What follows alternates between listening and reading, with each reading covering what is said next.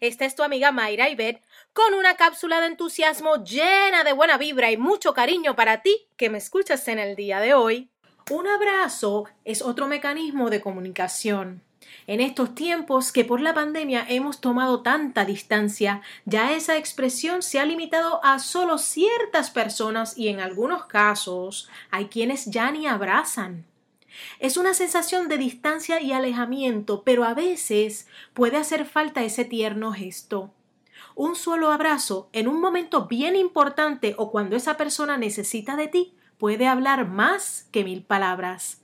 Hoy te invito a retomar tu estado de presencia para tus seres queridos, a buscar esa forma de comunicarte hasta en silencio, a no perder la oportunidad de fundirse en un abrazo, ya sea por el tiempo que no se han visto, por la celebración de una buena noticia o en apoyo en aquellas circunstancias de dificultad. No olvides que a veces no hay nada que hacer, solamente tienes que estar. Viene, vamos arriba. Inyecta la alegría a tu vida y a los demás.